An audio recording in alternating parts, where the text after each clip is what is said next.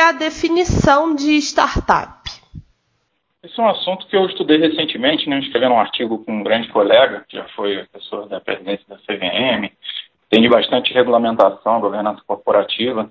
Eu mesmo também já produzi um estudo nessa área anteriormente, relativo a private equity e venture capital, que estão bastante presentes nesse universo das startups. Então, acho que eu vou poder contribuir com um panorama bacana aqui para ilustrar esse assunto. Mas as startups são basicamente as empresas recém-criadas, um modelo de negócios essencialmente inovador, geralmente atrelado à tecnologia e que ainda se encontram em fase de desenvolvimento. Acho que essa é uma descrição sucinta aí do conceito. Sim, e a gente tem escutado bastante o termo unicórnio, né? É, vem se tornando um tema popular dentro desse cenário. Como, o que, que é realmente unicórnio? Você pode explicar para gente? É, os unicórnios são as startups que atingiram um processo de valorização muito alto, fora da curva, e alçaram um voo excepcional, se assim a gente pode pôr, né? E, e dessa forma foi estabelecida uma marca simbólica de valuation dessas empresas, de forma que aquelas que atingem valor de mercado de um bilhão de dólares se tornam esses ditos unicórnios. É, isso é referência aos cavalinhos mitológicos com chifre mesmo, devido à raridade da ocorrência. Mas, na verdade, esse mercado já está tão forte e as ocorrências estão se multiplicando tanto que esses casos nem são mais tão raros assim.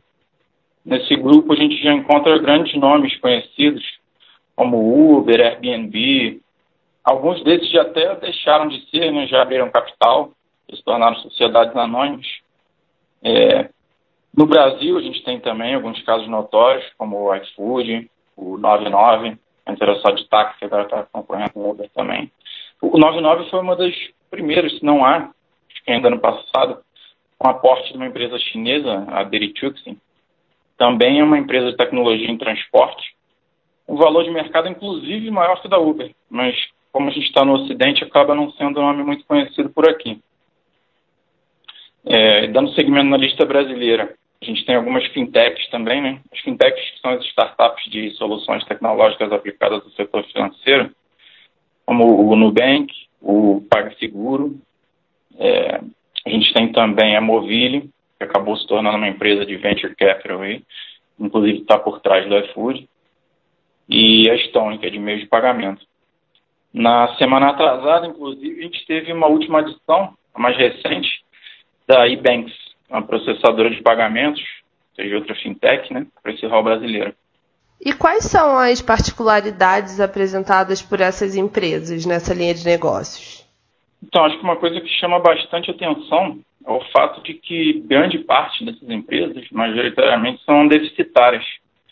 É uma coisa que parece desafiar a lógica, né? Sobrevivência, inclusive preeminência dessas companhias que dão prejuízo, não dão lucro. Mas então, apesar de todo esse cenário promissor, a maioria das companhias elas não dão lucro? Como que funciona isso? Elas valem tanto, primeiro porque as pessoas que investem nessas empresas acreditam que elas têm um potencial enorme para gerar receita no futuro. Né? E essas pessoas acreditam que adquirindo uma fatia do capital dessas companhias, elas podem garantir uma participação agora por um preço X permanecendo aplicado nela durante o seu processo de valorização, vão conseguir vender essa fatia do capital por um preço bem mais caro no futuro, embolsando uma parte disso como lucro. Essa é uma aposta de longo prazo, então geralmente tem uma equipe muito especializada por trás dessas gestoras de participações que fazem os estudos econômicos e os cálculos né, de expectativas e projeções de mercado para tentar prever como é que vai estar esse cenário futuro, daqui a anos ou às vezes até décadas. No caso da Uber, por exemplo, os investidores apostam que as próximas gerações vão ser cada vez mais dependentes desse transporte terceirizado.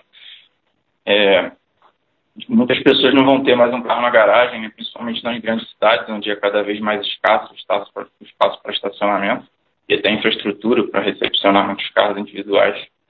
Né?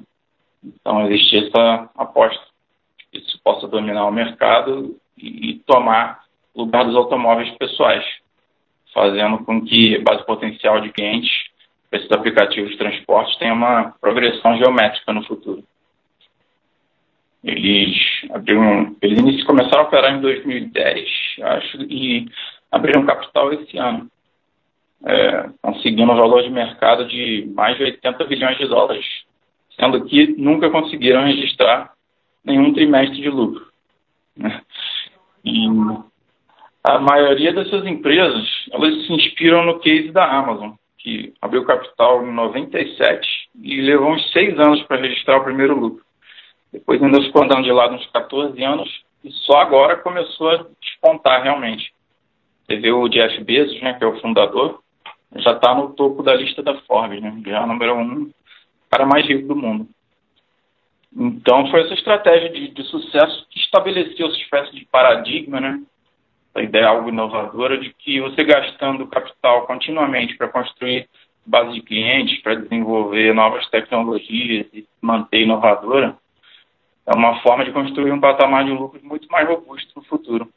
É por isso que essas empresas são chamadas de queimaduras de caixa, que elas reinvestem a receita quase toda e não entregam dividendos, pelo menos no curto prazo, especialmente aquelas que o modelo de negócio tem uma margem de lucro pequena e depende de uma base de clientes bem grande para começar a se tornar rentável. No caso da, da Netflix, por exemplo. E você vê isso com várias companhias de, de entrega de lanche, delivery diversos como iFood e Rappi, onde eles abrem mão de receita, inclusive chegam a gastar, dando desconto para subsidiar o seu lanche, só na intenção de expandir ao máximo e mais rápido possível o número de usuários.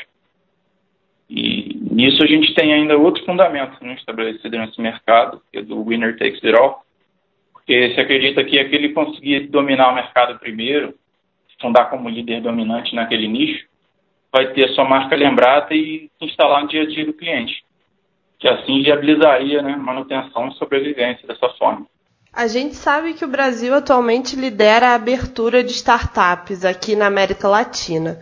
Qual que é a perspectiva de crescimento dessas empresas agora no cenário brasileiro? Esse é um dado interessante, que parece que foi trazido numa apresentação da OCDE em São Paulo, na semana atrasada, e animador. Mas trazendo um panorama mercadológico desse tema, a gente realmente já tem alguns nichos de destaque para o desenvolvimento de startups no país.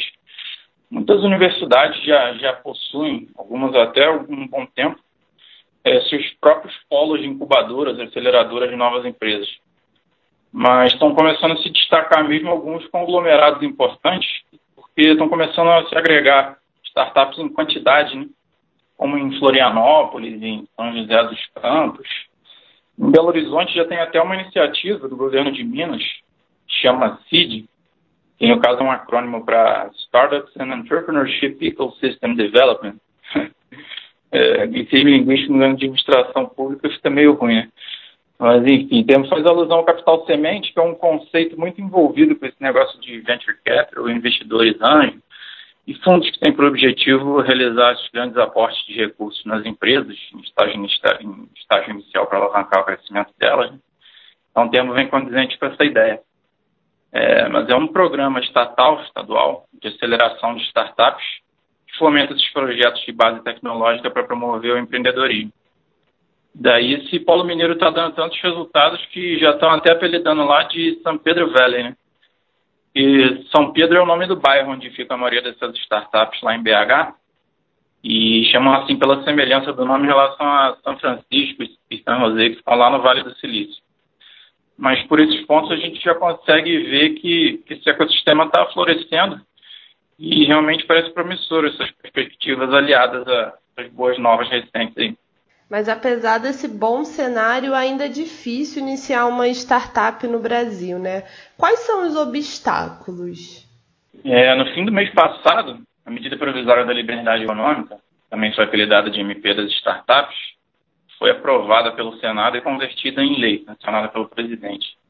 Esse passo já representou um marco importante de, de burocratização e defesa da livre iniciativa na garantia de uma atividade empresarial. Mas agora a gente ainda precisa avançar ainda mais uma discussão que está agora na mesa, que é o marco legal das startups e do empreendedorismo inovador. E esse sim deve ser verdadeiro marco regulatório para aprofundar esse arcabouço normativo de uma forma mais definitiva. Mas, respondendo sua pergunta, geralmente os maiores obstáculos vêm do próprio Estado, né, que demora muito para se adaptar às mudanças no mercado dinâmico e é pródigo em criação de regras. Mas esse assunto do novo marco regulatório já foi muito bem explorado no podcast da semana retrasada, uma bela exposição do Gustavo Henning, que é secretário de Desenvolvimento da Indústria, Comércio, Serviços e Inovação do Ministério da Economia. Então, se você ouvinte tiver interesse, é só rolar para baixo aí na nossa lista do podcast do e-mail e conferir esse episódio. Mas, na sua opinião, o que, que precisa mudar nesse cenário para poder alavancar ainda mais a abertura das startups? É, além de toda essa questão regulatória, né, que demanda revisões, é interessante destacar algumas informações econômicas foram divulgadas na quinta-feira da semana atrasada em uma nota informativa da Secretaria de Política Econômica do Ministério da Economia, saneada pelo grande economista Adolfo Saxida, apresentando um apanhado dos principais resultados nos primeiros nove meses de governo. Nele foi feita uma decomposição do PIB entre setor público e privado, e já começa a ser possível observar um descolamento grande entre a performance desses dois setores, né? Então, o setor público ainda apresenta um resultado negativo, cerca de 1,5%, mas o setor privado já começou a apresentar uma trajetória ascendente e fechou o segundo semestre, o segundo trimestre desse ano, com resultado positivo em 1,7%. Ou seja, caso essas pautas das reformas econômicas e das políticas regulatórias sigam avançando, priorizando sempre uma atenção maior em prol da atividade econômica, se a gente conseguir alavancar esse resultado já incipiente do setor privado, puxando o PIB para uma cifra nominal positiva, o estímulo da atividade econômica, por si só, já deve ter o condão de retroalimentar esse movimento, né? gerando uma tendência de um ciclo virtuoso, que, além de alavancar a abertura das startups, também vai, principalmente, impulsionar a economia como um todo.